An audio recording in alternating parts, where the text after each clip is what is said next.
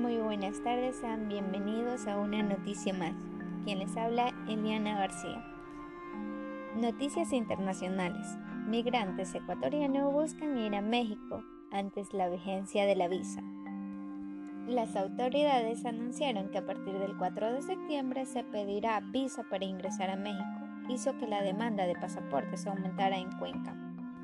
Decenas de niños y jóvenes y adultos esperan acceder a ese documento oficial que les va a permitir viajar en estos días.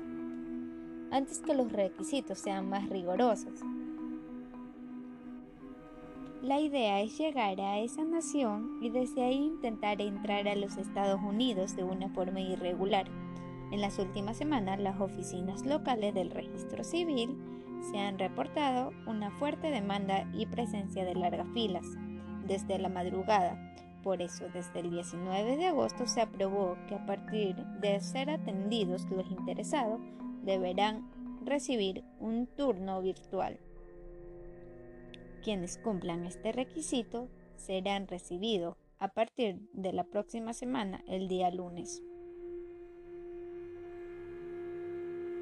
Este fue mi reportaje. Muchas gracias.